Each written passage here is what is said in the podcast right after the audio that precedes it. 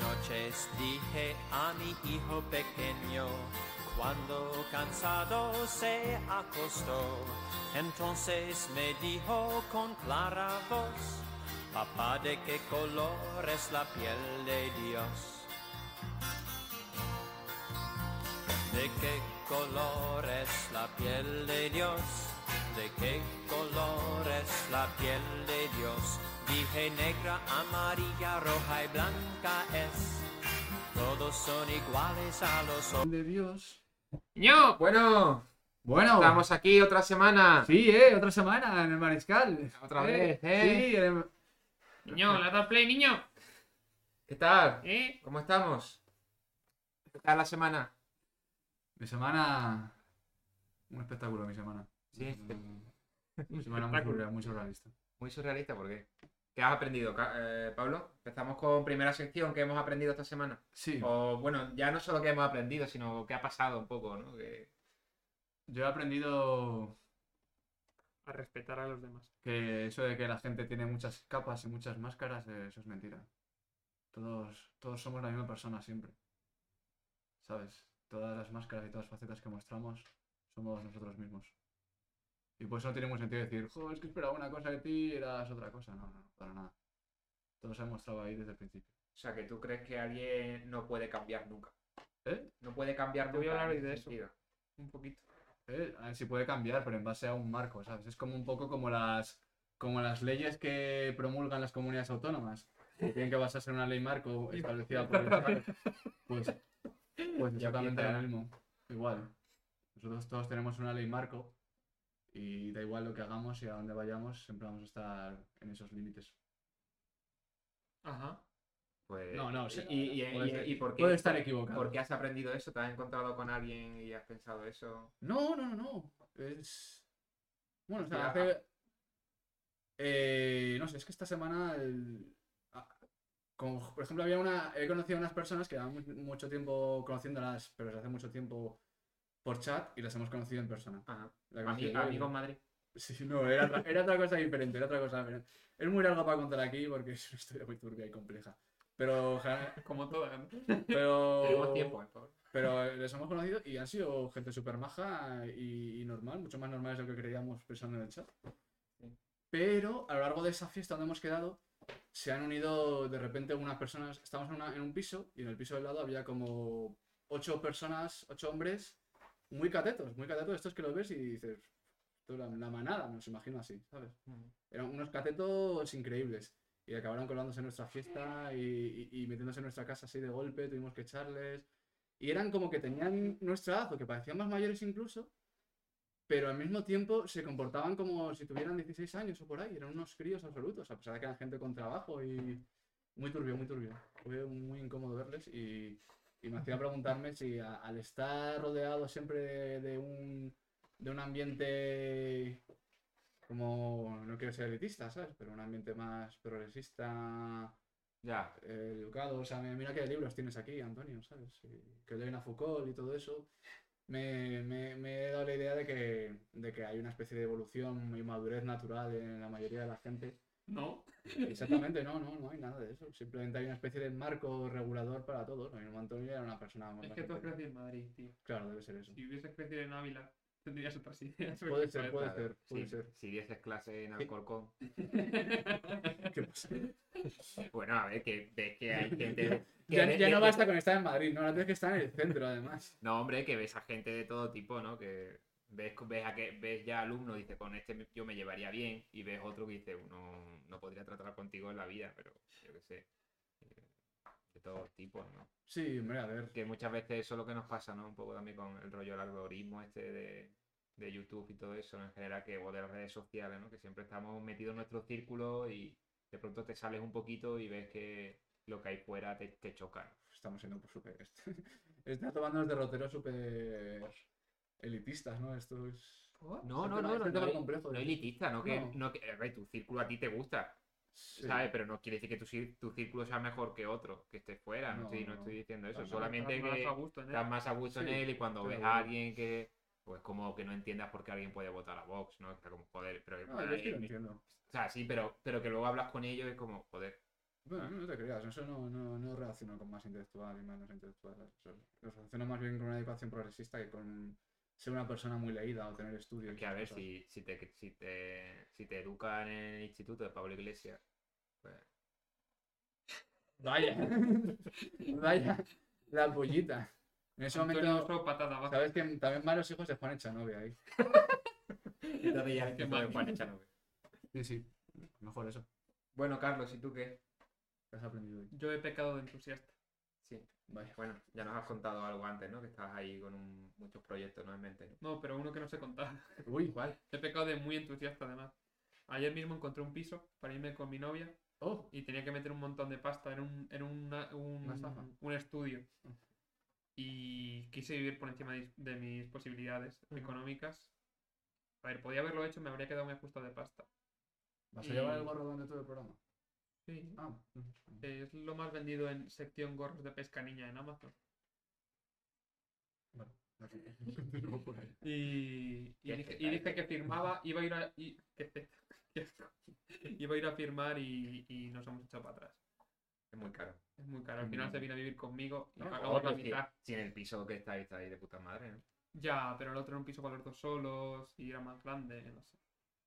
Estoy hasta los cojones de ser pobre, hostia. tío, pasa. pero no, pero 20 Si años. tienes 20 años No normal. sabías ir con tu pareja a los 20 años, o sea, so- tú solo, o sea, tú y... Ya. Yo he sido pobre hasta los 26. Y lo normal es serlo hasta, que te jubiles. Entonces eres un mantenido, ¿no? Total. Coño, tienes la jubilación. Ah, bueno, claro. Bueno, todos somos mantenidos de alguna manera, ¿no? Yo por mis padres, él por el Estado. A mí no me mantiene nadie, que yo, mira que trabajo mucho. Sí. ¿eh? Sí, Tengo ganas ya del veranito. Claro, Antonio. Bueno, y esa ha sido una frustración para ti, pero... Pero he encontrado trabajo y, Bien.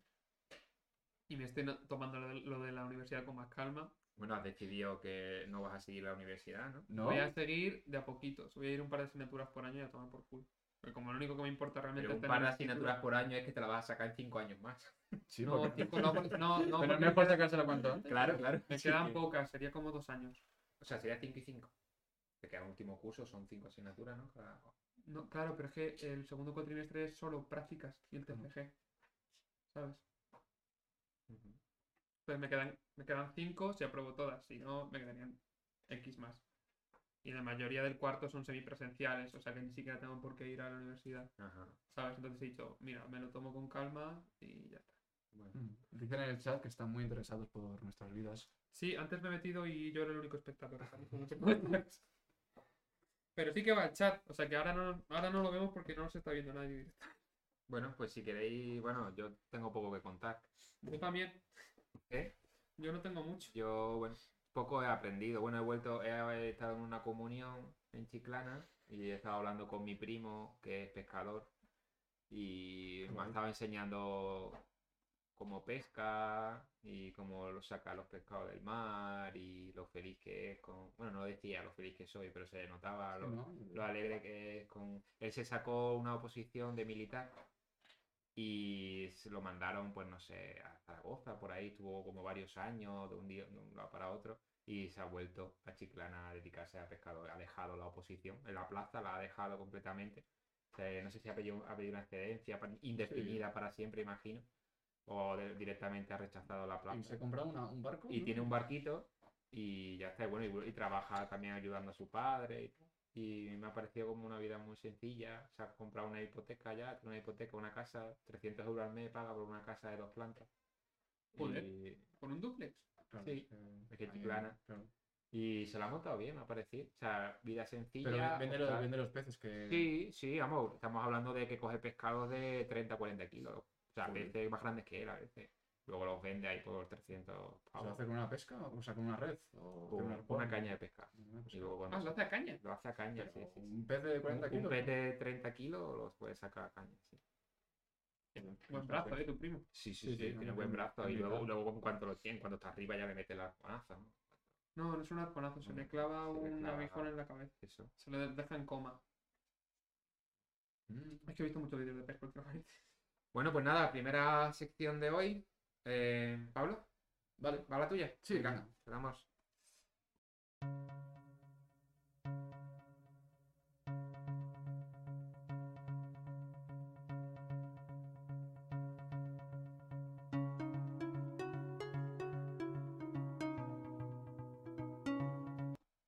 Las vidas de nadie. Bueno. Buenos. ¿A qué has escrito? ¿Eh? Llegué tarde, pero llegué. ¿Quién es? Joder, es que lo tenemos tan pequeño que ni me Ahora tengo que leer el- no tengo que leer en el móvil, soy un inútil. Bueno, Pablo. Ahora te hacemos casito. Vale. eh, bienvenido bienvenida quien seas. Gracias por venir. Y bueno. eh, esta sección se llama Las vidas de nadie, semillas en un diente de león. Y trata un poco sobre la intrahistoria. Y hoy os he traído Ah, es un amigo mío. un amigo tuyo. Sí. Ah, creía que era una, una amiga mía. ¿no? No, pa. Ay. No, por eso estaba ahí. Eh,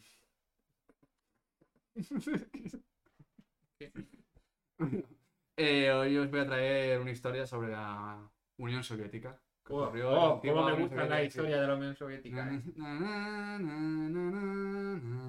Sí, a todos nos emociona la Unión Soviética por su estética, su, su música y una especie de idea idealizada de futurismo, como medio retrofuturista, pero la Unión Soviética no fue un buen lugar donde vivir. Yo estoy en contra del progresismo. Vale. Entonces te va a gustar aquí porque hablo mal de la Unión Soviética. Eso está bien. Esto no le va a gustar al nega de los chicos del maíz, por ejemplo. Otra vez, ¿por qué le Bueno. Eh, la censura musical. O sea, había todo tipo de censura en la Unión Soviética.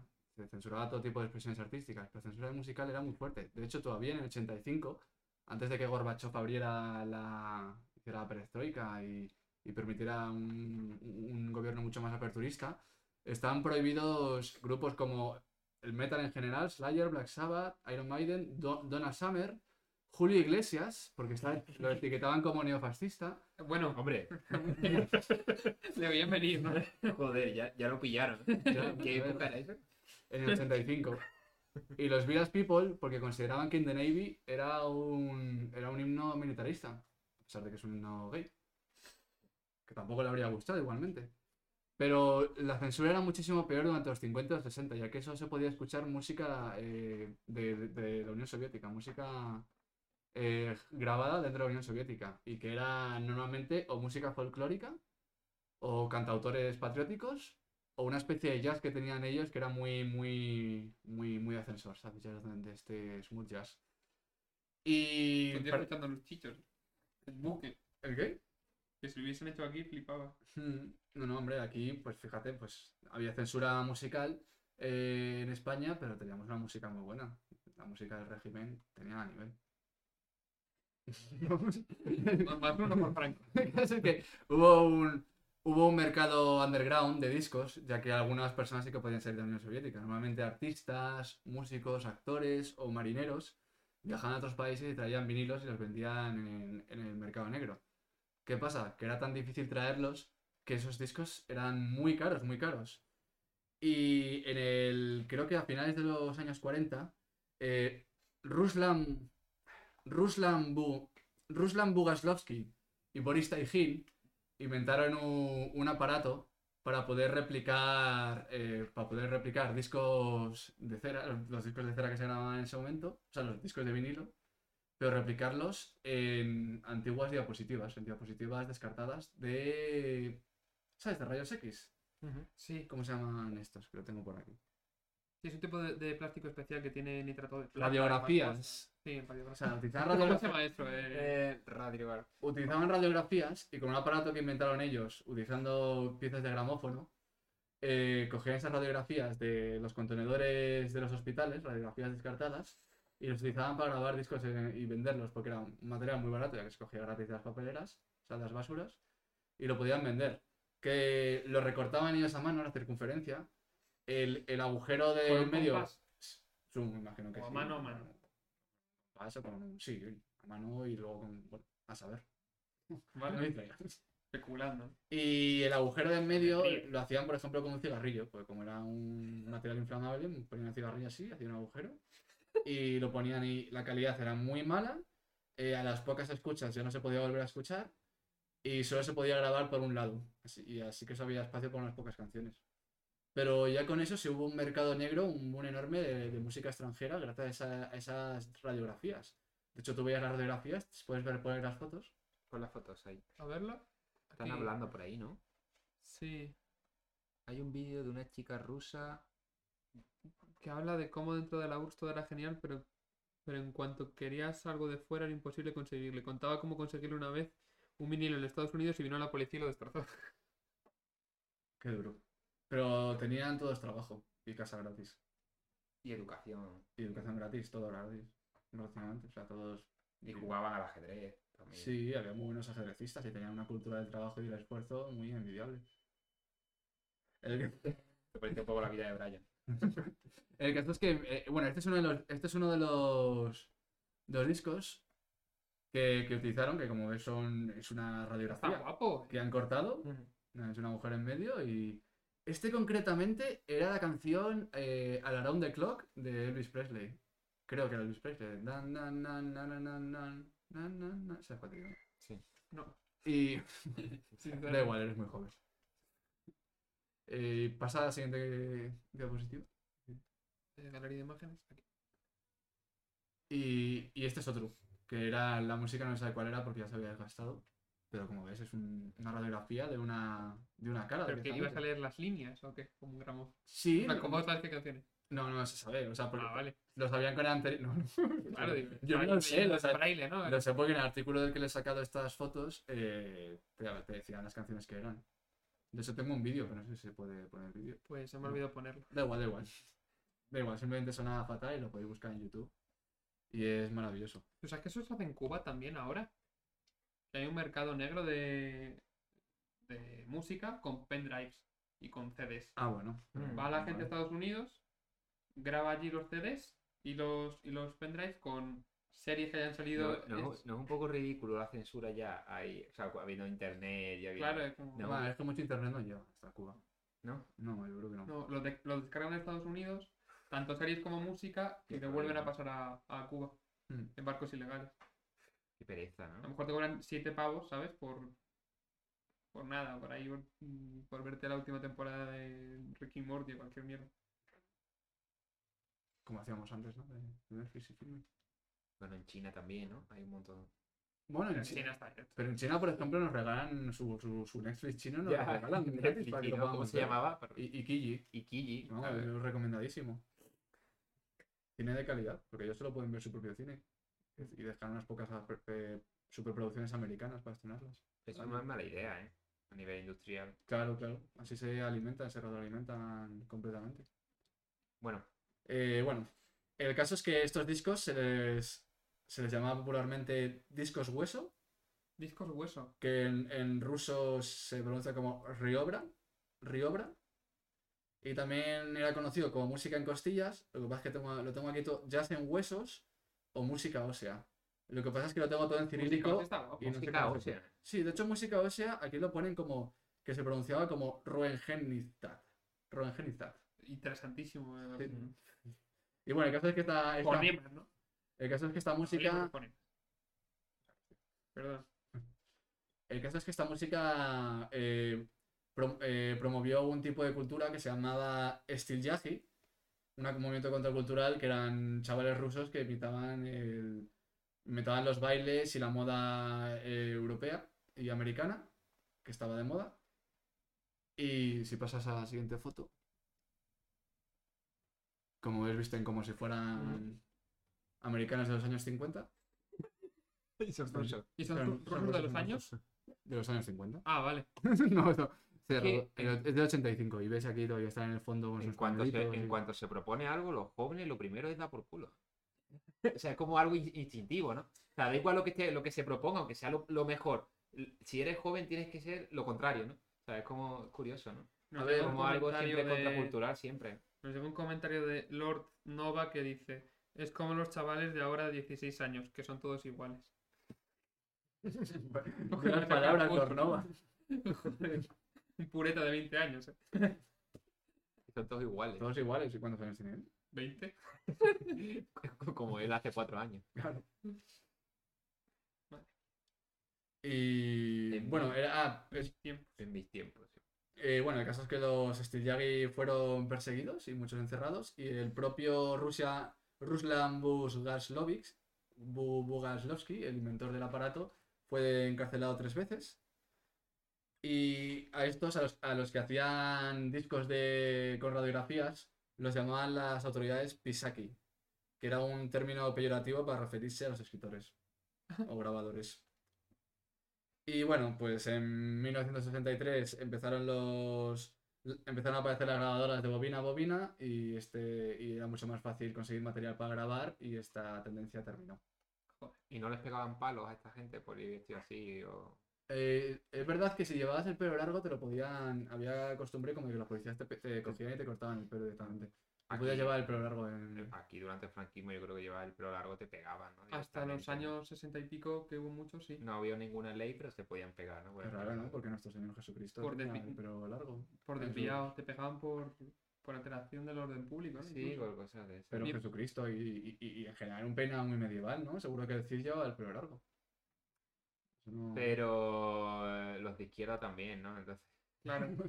Eh, eh, por- como el dejadez, ¿no? Porque Stalin- dejadez, Stalin- es un síntoma de dejadez, ¿no? Pero Stalin tenía el pelo corto y Lenin era calvo, ¿sabes? No. Bueno, pero ya, pero pues son ejemplos concretos, pero en general lleva el pelo largo, ¿quién lo lleva? Pues el coleta, eh, no sé, no ves a Pablo Casado con el pelo largo, alguien de, no lo verás a alguien del PP con el pelo largo. Pues, Bárcenas. ¿Qué? Solo Bárcenas, ¿no? ¿Vas a tener el pelo largo? Sí, Ah, sí, pero atrás. Pero atrás. no, pero una gomina hacia atrás con la raya, eso no es pelo Suelto, largo. Pelo suelto. largo, suelto, así, yo digo eso, me refiero a melena.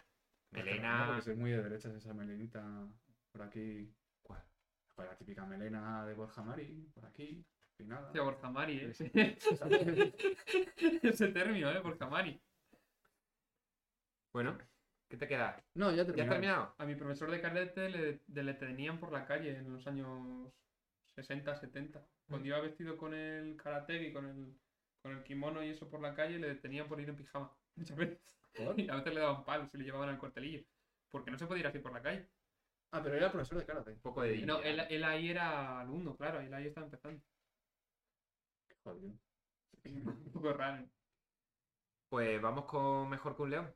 ¿Ya parece? 2006, Jay-Z está en el beat, Hase, y toda esa peña con las manos en el aire. Yeah. Motores rugen al cielo, gasolina, sangre y fuego, la música rompe el hielo, trae la potencia para tu calle.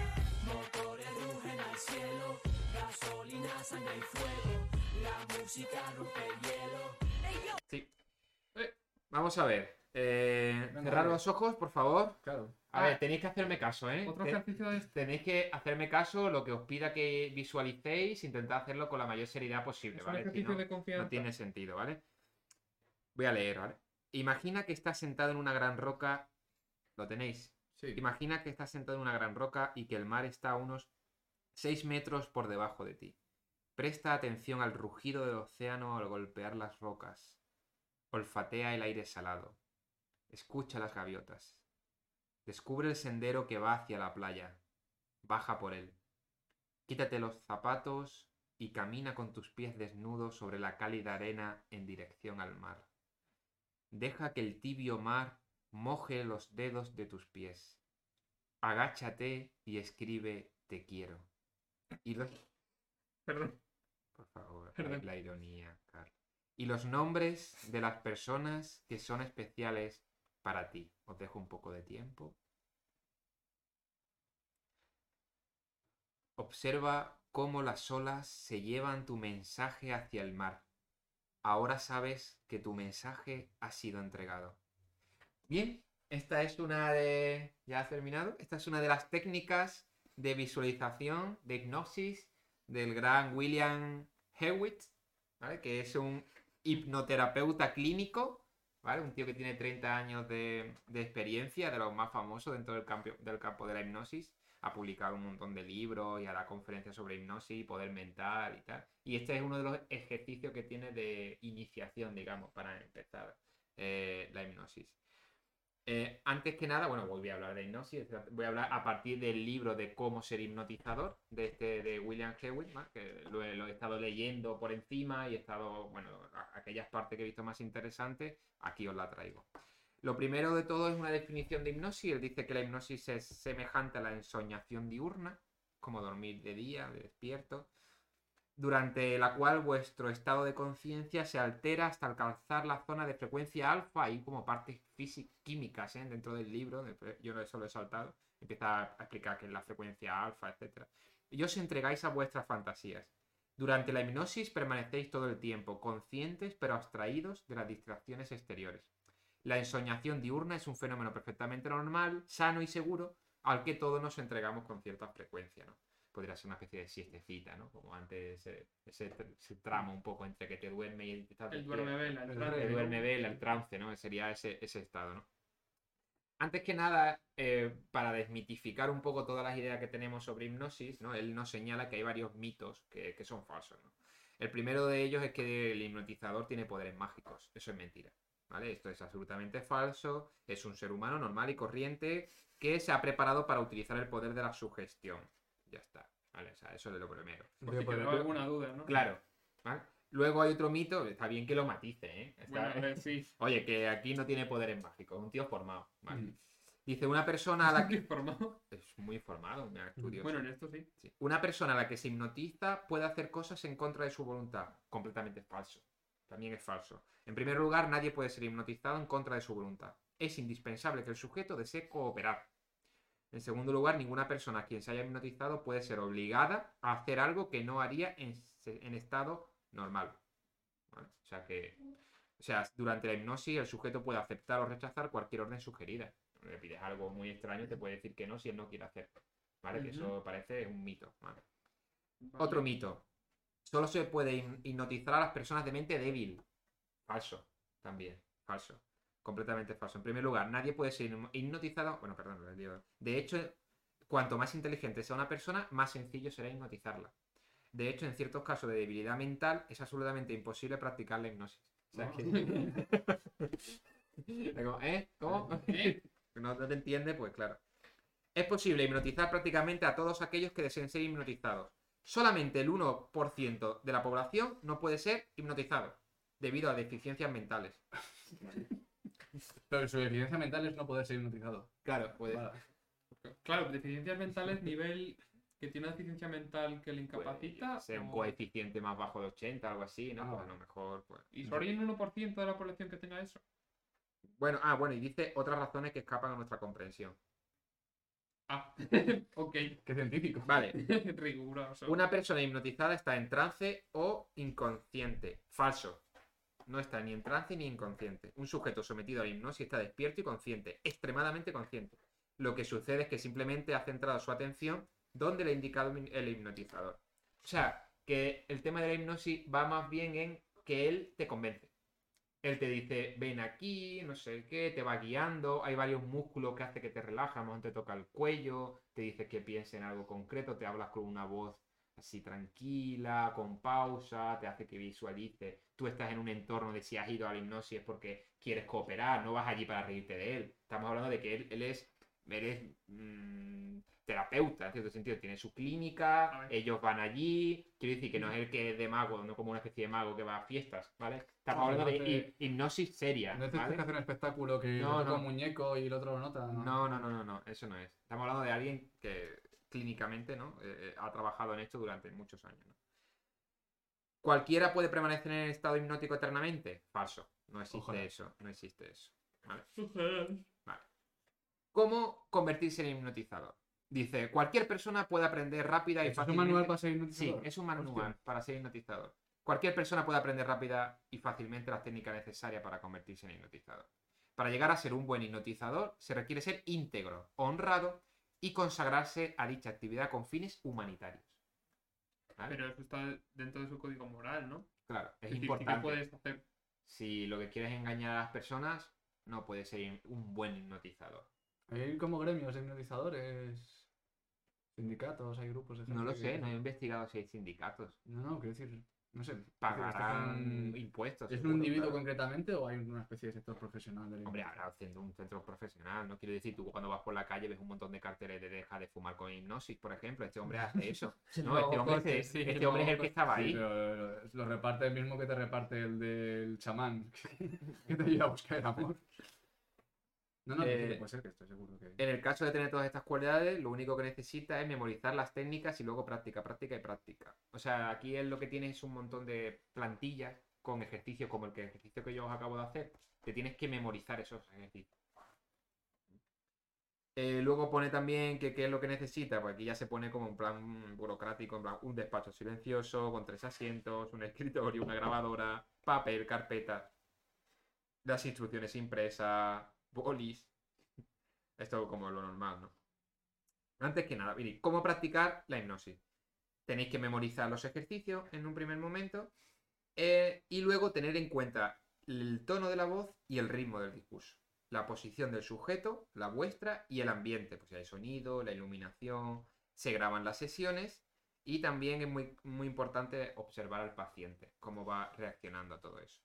En cuanto al tono de la voz, eh, él dice, este hombre, que ha observado que muchos hipnotizadores principiantes alteran deliberadamente su voz durante las sesiones para como que sea más profunda y que no, que hay que utilizar tu propia voz. Lo que sí que hay que hacer son pausas. Que no tiene que parecer impostado. Claro, que no puede ser alguien falso. Y ahora el mar entra. No, es- no, mira, el mar entra y tiene que ser Ayudaría natural. que tengas una voz. Ayudaría, sí, ayudaría. También lo dice, ayudaría Nos que. comentan el mago José. Hostia, el mago José. Era un notas de mi clase que era hipnotizador. Era un tío de mi clase que iba de hipnotizador y tal, pero sí que iba de te voy a convertir en una gallina y cosas así. La gente le seguía el rollo, pero era muy lamentable. Me seguía el rollo. Antes Sí, la gente le seguía el lo rollo. hacía bien. No, era de esos, de sugerir, ¿no? Y convencer. Buenos, mirándolo así, ¿no? Pero al final, si haces lo que quieres. Pero no, era, era muy lamentable. Era de estos. Era un fake hipnotizador, no era clínico. A mí, bueno, el psicólogo al que, al que, al que fui tenía. Hacía AMDR, se llama. Que te coge un, un boli, ¿vale? Y, y te lo va. O sea, esto, esto es científico, esto ya no es Sí, sí, sí. en- el campo este de. Cogía un boli y lo iba moviendo así. Y tú tenías que seguirlo con la mirada. Así, moviendo, no, lo- no la cabeza, sino los ojos. Y se supone que, claro, durante la fase REM del sueño, los ojos están dados la vuelta y tiene mucho que ver con los eh, pensamientos que borramos. Durante la fase de REM se borran muchos recuerdos y entonces con, con el movimiento de los ojos te venían recuerdos. O sea, tú seguías ese movimiento y por el- tenías que estar con los ojos y te venían recuerdos que estaban ahí borrados en principio. Es una técnica sobre todo para experiencias postraumáticas. O sea, que a mí Ah, tampoco ah. lo hicimimos varias veces. Mi experiencia tampoco fue algo, oh, no me, me he acordado que abusaron de mí de pequeño, no, no me acordaba. No fue algo así, sino lo- Ah, pero fue curioso y ya está. Pero sí que es una técnica que se usa por, por ejemplo, pues eso, experiencia de guerra y tal, pues se hace para que vengan esos recuerdos, esos pensamientos y muy interesante, a mí me Yo, gustó. yo tuve una, una novia hace unos cuantos años que cuando era más pequeño que había tenido una experiencia traumática de, bueno, abusaron un poco de ella, algo así. Un poco, bueno, está, está feo decir, un- no, no está feo decir abusar y un poco. Abusaron de ella y no fue, me- ¿cómo has dicho que se llama? AMD, AM, AMDR. AMDR. Pues hicieron algo parecido, pero era como una iniciación, pero con algo también como que tenía que ver con el equilibrio de los pies, que le ponían como en una balanza y así. Y sí que le funcionó bastante. Sí, son técnicas. Quizá este hombre, hombre, no creo que esto de AMDR lo sepa ni nada de eso, ¿no? Del tema científico. Pero sí que tendrá intuiciones, ¿no? De cómo llegar a las personas, las conocerá, será alguien ¿no? que, que comprenda a la gente. de algún Hombre, a ver, si sentido. tratas así a para gente y a gente y a convencer, gente, cuanto claro. más gente trates, más sol- eh, soltura tendrás. ¿no? Claro. Luego él, él daba muchísimos consejos y he apuntado solo algunos de los más interesantes. Hay uno que me ha llamado la atención, que trata sobre el tema del enamoramiento. Dice, el vínculo entre el operador y el sujeto crece muy rápidamente y ocasionalmente el sujeto lo interpreta como algo más intenso y personal. Debéis estar prevenidos ante la posibilidad de que cualquier paciente se enamore de vosotros. Por lo Sí, visto, pasa mucho a los psicólogos, ¿no? También. Sí, psicólogos. sí, sí, porque eh, como eh, durante las sesiones desarrollas mucho y piensas mucho en tus propios sentimientos, a veces generas un afecto hacia la otra que persona te está escuchando, ¿no? que te está empatía escuchando y puedes confundirlo con otra cosa. Sí, Claro. claro, o sea, ves ahí de repente una persona que te empieza a escuchar. Y si encima, problemas, y si una encima locura es una persona atractiva, Claro. Sí, sí. Pues a este hombre le pasaba mucho. Mm, eh, me contaba una anécdota que decía que entró una, una, guardando el tío. entró una mujer atractiva, decía algo así, y, eh, y le dijo, y la él la notaba un poco intranquila o como que no quería realmente que la hipnotizara y tal. Entonces él la tranquilizó. Le dijo, mira, tranquila porque si te hipnotizo no vas a poder hacer nada que no quieras realmente, ¿vale? Y dice que ella le dijo, ese es el problema.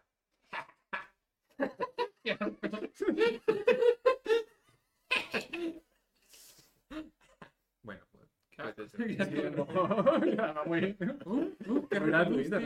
Esa, esa coñita Es que me estaba suena- muy es un bien, poco esa flipado el tío, ¿no? Eh, bueno, dice, es, una- es esta una situación que cada uno debe afrontar con sus propios recursos. Pero en, en todos los casos es preciso ser firme sin que el paciente se sienta rechazado como persona. Lo correcto es evitar cualquier encuentro con el paciente fuera de la O sea, consulta. tiene un capítulo en un libro, en un manual de hipnotismo para, para principiantes, Sí. que es para evitar que se enamoren. la gente. Es como si estuviera enseñando lo contrario completamente, ¿sabes? Porque. Que no se enamoren de ti. Sí, pero. Bueno, que no, no, no que no se enamoren, que en caso de que alguien se enamore, ¿cómo reacciona? Eso es lo que te enseña, un consejo. Su consejo. Un tío que ha estado 30 años trabajando de esto. ¿eh? Me quita la chavala en el durísimo, me, me callo. Me tengo que quitar la chavala de encima. ¿eh? Viene aquí para hipnotizarse. claro. Bueno.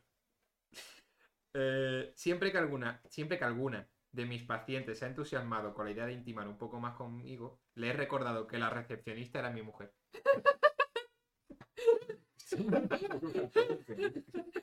Vigilando. ¿eh? De este modo he logrado enfriar la situación. Recomiendo muy especialmente que si os dedicáis a esta práctica, vuestro marido o vuestra esposa trabajen como recepcionistas. Que te ahí vigilando. no es norismo. Oye, un consejo. Es un consejo lo que este hombre da, no sé. Si, si no os dedicáis profesionalmente a la hipnosis, pero lo hacéis por pasatiempo, es conveniente que haya una tercera persona presente. En caso contrario, podéis encontraros en situaciones desagradables. Eh, sí, esto también le ha pasado bueno, a un amigo mío que era masajista. Me dijo que también lo, pasa- lo pasó mal, ¿eh? Varias veces. De esto de que una misma mujer siempre iba con él, siempre, y entonces, o mientras que estaba en el masaje, le tocaba a veces sin que. Era, era incómodo, para él era incómodo. de No, sí, no está mal. Que sin que tú le das permiso que te toquen. Claro, a ver, no digo que le tocara sus partes, pero sí que a lo mejor era como, tú sabes, una, una- intimidad con él que no había, simplemente hacía el masaje y punto, pero a lo mejor a hacía algún sonido o algo y era como. Es muy desagradable, sí, lo paso. Me dijo que lo pasó secuelas. Vaya plot twist. Vale, ¿queréis hacer, hacemos un ejercicio de hipnosis, así muy cortito, uno de introducción, como el que hemos hecho antes, pero así, eh, se supone que es un- el, el primer ejercicio que se hace, que él hacía cuando venía una persona, o sea, el primero que hacía, que es muy cortito, ¿vale? Os lo leo y luego me comentáis qué habéis sentido, ¿vale? Vale, quiero, ¿tengo que sí, cerrar los ojos? quiero un poco, sí, cerramos los ojos, Postura corporal. lo voy a leer tal y como está. Se supone que, te- que un hipnotizador tiene que aprenderse de memoria todos estos ejercicios. Era un libro entero, ¿eh? eran muchísimos ejercicios narrativos en este sentido. Em, deseo que cierre usted los ojos para realizar un ejercicio muy, muy breve.